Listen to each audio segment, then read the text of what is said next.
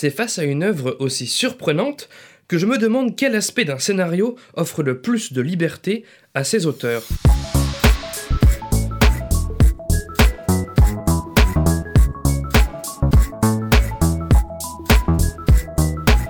Salut et bienvenue dans ce 13e numéro de Comment raconté, le podcast qui déconstruit les scénarios un dimanche sur deux.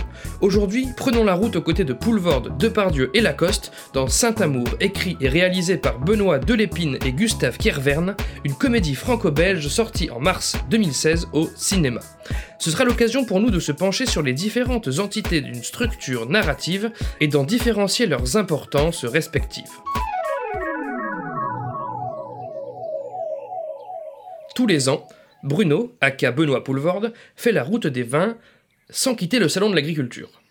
Mais cette année, son père Jean, aka Gérard Depardieu, venu y présenter son taureau champion, décide sur un coup de tête de l'emmener faire une vraie route des vins afin de se rapprocher de lui.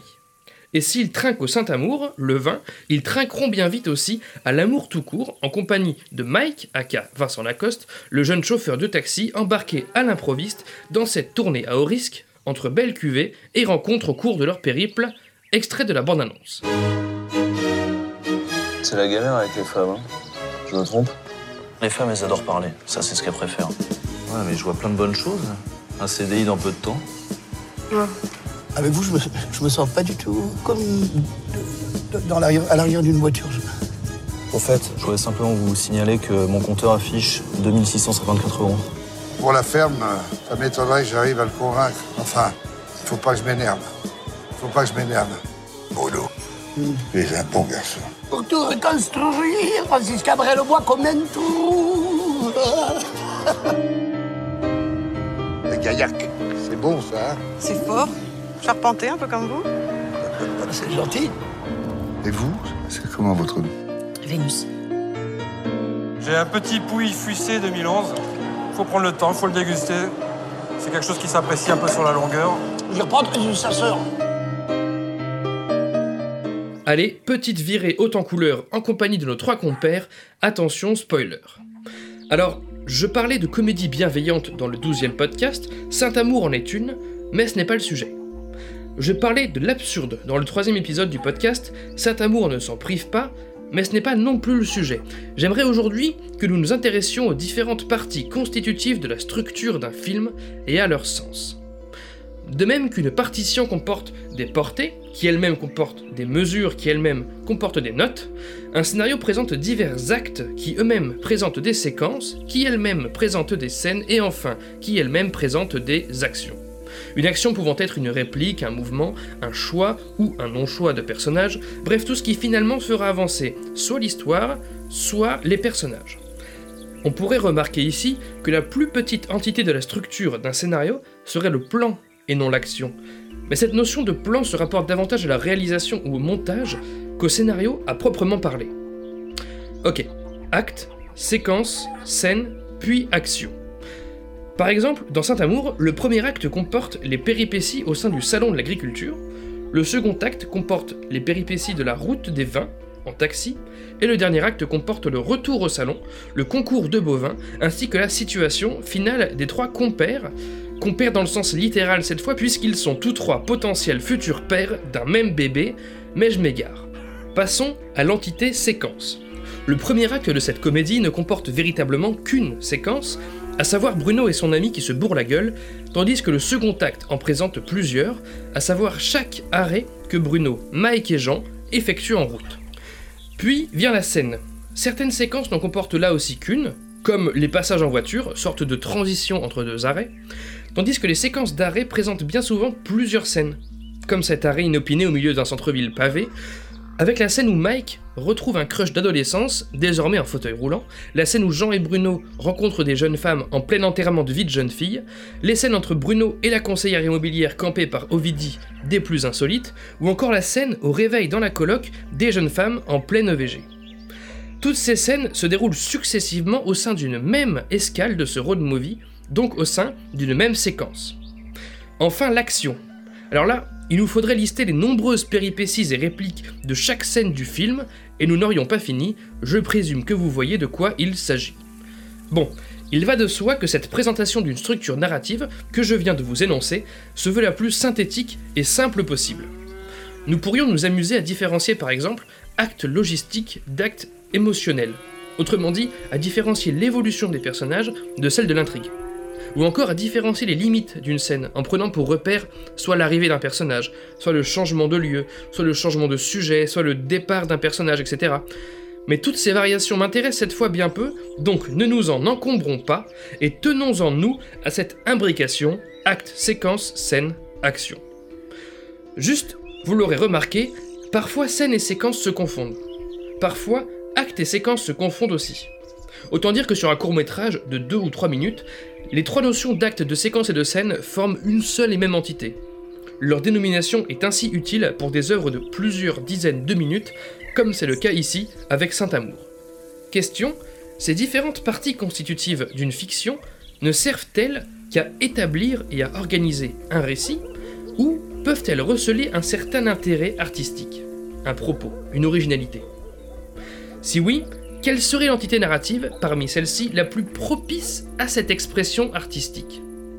Penchons-nous d'abord sur les deux entités les plus larges et donc structurantes, l'acte et la séquence. Dans son anatomie du scénario, lorsqu'il évoque la fameuse construction organique dont nous parlions dans le 11e podcast, John Truby détaille les cinq formes que peut, d'après lui, emprunter une histoire. Ces cinq formes s'inspirent directement d'éléments naturels, et oui, on pourrait presque parler de bioacte ou de bioséquence, mais je m'égare à nouveau. Tout d'abord, il y a l'histoire linéaire, la plus simple, que l'on retrouve dans la plupart des films, notamment dans la plupart des blockbusters américains conventionnels, et qui consiste en une intrigue avançant tout bêtement, en ligne droite, d'un point A vers un point B. D'un point de vue naturel, ce serait la forme d'un brin d'herbe ou d'un roseau, un personnage qui a un problème et part le résoudre frontalement.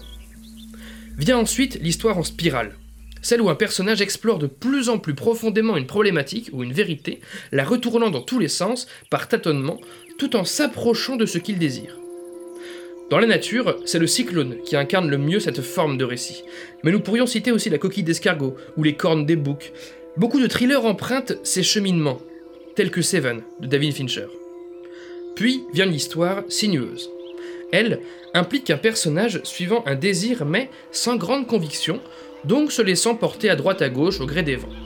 Il s'agit d'une forme que l'on retrouve dans le cours d'un ruisseau, ou la morphologie d'un serpent, ou encore, nous suggère Truby, celle d'un cerveau. Vous l'aurez sûrement compris, il s'agit là de la forme de Saint-Amour, puisque si nos personnages ont un but, à savoir improviser une route des vins, ils se laissent porter au gré des rencontres, des arrêts inopinés, et l'aventure emprunte diverses routes fortuites. Avant-dernière forme, l'histoire à branches.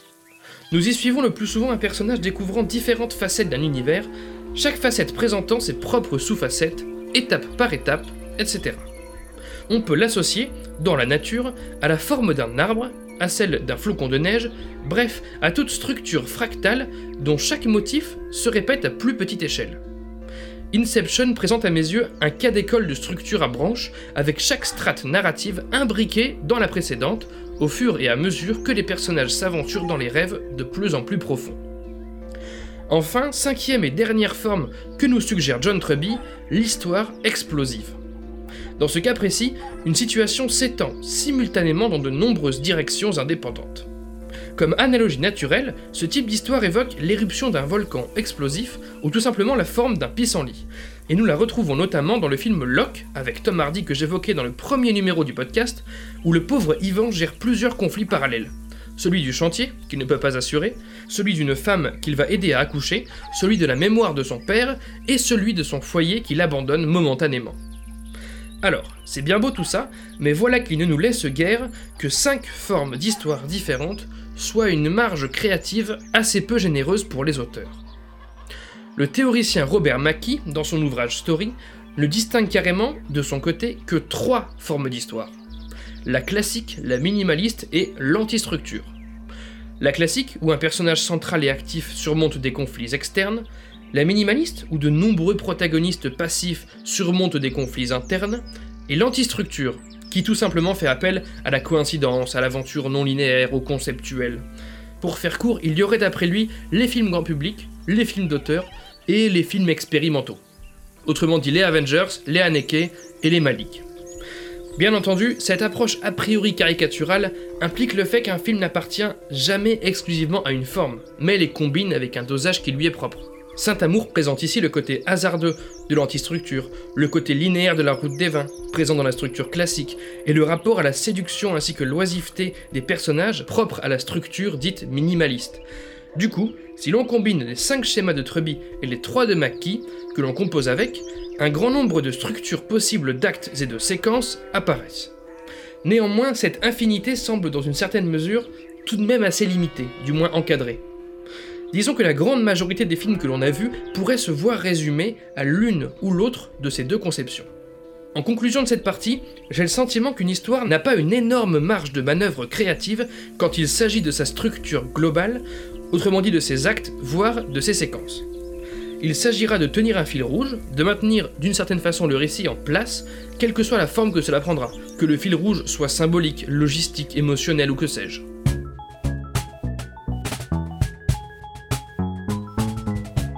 Read people that you like um, and try to figure out why you like them.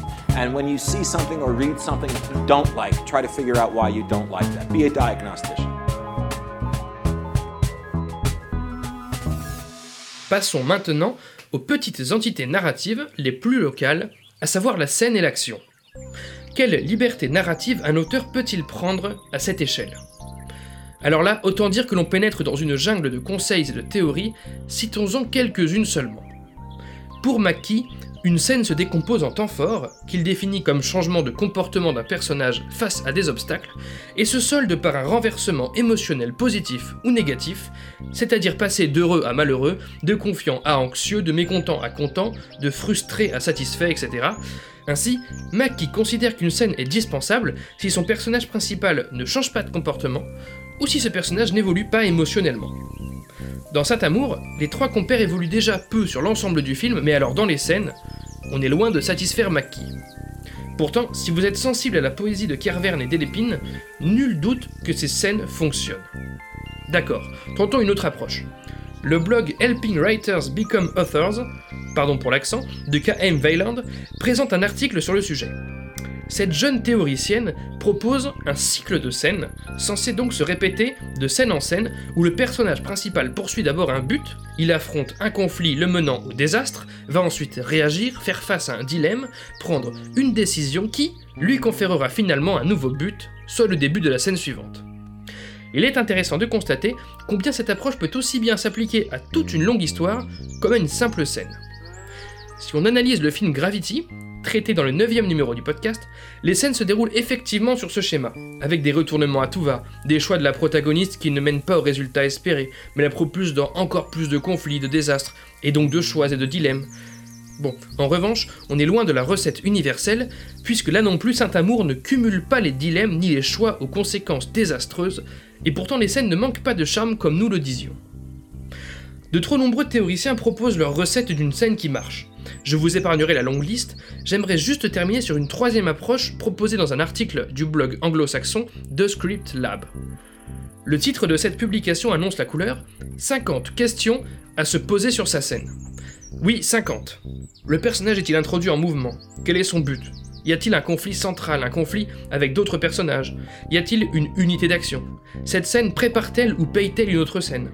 Quels sont les lieux et moments les plus appropriés à la situation? S'il y a un dialogue, les personnages font-ils quelque chose en même temps ou sont-ils statiques? Bon, évidemment, je ne vous citerai pas l'intégralité des 50 conseils et il va de soi que tous ne sont pas tout le temps applicables. On imagine combien cela pourrait rendre fou un auteur que de se poser ces mêmes dizaines de questions pour chacune des 45 scènes de son film.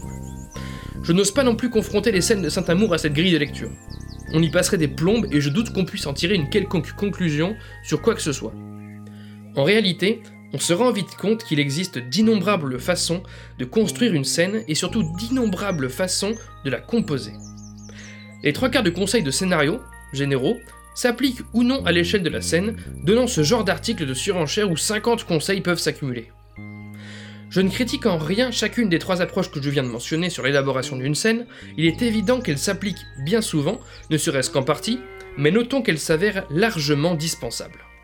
Tel est mon constat, si la structure globale d'un film ne permet pas la plus grande des libertés, comme nous l'avons vu, si elle assure un rôle structurant nécessaire et pas forcément signifiant, ce sont les scènes d'un film et les actions la composant qui offrent à l'auteur une liberté infinie.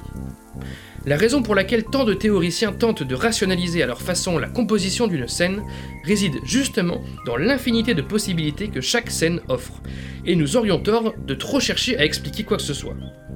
Regardez comme les scènes de Saint-Amour regorgent d'originalité, de personnalité, d'idées et de poésie. Faire une route des vins au sein même d'un salon, fondre en larmes à l'idée que le pays ne rembourse pas sa dette, laisser un message vocal sur la boîte vocale de sa femme défunte, le coaching en séduction improbable proposé par Lacoste à Poulvord, ou encore la théorie des 10 stades de l'ivresse, autant de scènes géniales, propres à l'univers des deux auteurs. En revanche, la structure de cette comédie tient tout bêtement bah, des road movies, la fameuse forme sinueuse qu'évoquait Truby. Le théoricien résumant le mieux cette analyse s'appelle Sitfield. Dans son livre Screenplay, il avance que la scène est le contenu, là où la séquence est le contexte. Field observe ainsi que le contexte tient le contenu en place, en d'autres termes que la séquence tient la scène en place. Pour résumer, les entités les plus globales sont un squelette qui permet juste aux entités les plus locales de tenir ensemble, là où ces entités locales contiennent la substance de l'histoire. Sitfield affirme qu'il n'y a aucune règle pour la durée et la quantité des scènes, et formule surtout la remarque suivante, les scènes sont ce dont on se souvient d'un film. En effet, lorsqu'un film nous plaît, on aura ensuite tendance à dire Vous souvenez-vous de cette scène où il se passait telle chose plutôt que Vous souvenez-vous de cet acte où il se passait telle chose. Les plus cinéphiles d'entre nous sauront parfois exprimer la chose en termes de séquences préférées ou d'actes préférés, mais ce n'est pas l'approche la plus intuitive. À titre personnel, je trouve que Saint-Amour brille justement par cette capacité à nous combler de scènes mémorables. J'ai bien envie, à l'issue du film, de raconter à mes proches cette scène où les personnages mangent à l'hôtel sans payer, ces scènes où Vincent Lacoste fuit ses amours de jeunesse par lâcheté, cette scène où Depardieu veut convaincre Poulvord de reprendre la ferme, mais que la serveuse les interrompt toutes les deux secondes, cette scène où chacun des trois compères vante la vigueur de son sperme, persuadés tous trois d'être le père d'un même futur enfant, les scènes d'un film abritent la personnalité de leur auteur, leur audace, leur originalité. Plus elles sont construites dans un même moule que les autres films, plus elles perdent en saveur. C'est comme cela qu'un blockbuster peut présenter l'éternelle même structure et regorger tout de même d'originalité au sein de ses scènes. Évidemment, la structure est loin d'être négligeable pour autant. Une simple succession de scènes originales suffit rarement à accoucher d'un film véritablement jouissif, et Saint-Amour bénéficie d'une intrigue centrée sur le rapport de Poulvord à son père, à son métier, à sa situation, qui sera déployée tout au long du film, servant notamment à souder cet ensemble, comme un tout et non une accumulation de situations indépendantes. Ainsi, le film profite d'un propos global, développé à grande échelle, assurant une certaine cohésion. Néanmoins, Mieux vaut un film déstructuré rempli de scènes géniales, dont nous nous souviendrons, qu'un film parfaitement ficelé, mais dénué d'originalité dans l'écriture de ses scènes. Enfin, à mon avis. Et je terminerai donc là-dessus, si les règles et les livres de scénario sont redoutables dans l'approche qu'ils proposent d'une histoire, il conviendra de savoir les oublier au moment d'écrire chaque instant qui la compose. Je ne saurais alors que trop vous conseiller la lecture de l'anti-manuel de scénario proposé par les cahiers du cinéma dans leur numéro d'avril 2015, déconstruisant bon nombre de conventions narratives étouffantes, dossier que j'explorerai peut-être au détour d'un prochain numéro de ce podcast au noir pour ce 13e numéro de Comment c'est raconté. Merci pour votre écoute, j'espère qu'il vous aura plu. Retrouvez tous les liens du podcast dans la description et sur ccrpodcast.fr, dont Facebook, Insta, SoundCloud, tout ça, mais encore et surtout iTunes. Pour ce dernier, je vous invite à laisser 5 étoiles et un commentaire, c'est très important pour le référencement du podcast. Podcast dont l'habillage musical est encore et toujours signé Rémi Le Sueur, je le rappelle, et le Tri des cas remercie. N'oubliez pas qu'une retranscription de chaque numéro de Comment c'est raconté est disponible sur Medium pour pouvoir lire ces analyses à tête reposée je m'appelle Baptiste Rambaud, disponible sur Twitter pour répondre à vos questions, à vos réactions, et vous donne donc rendez-vous dans deux semaines pour la 14e séance. Ciao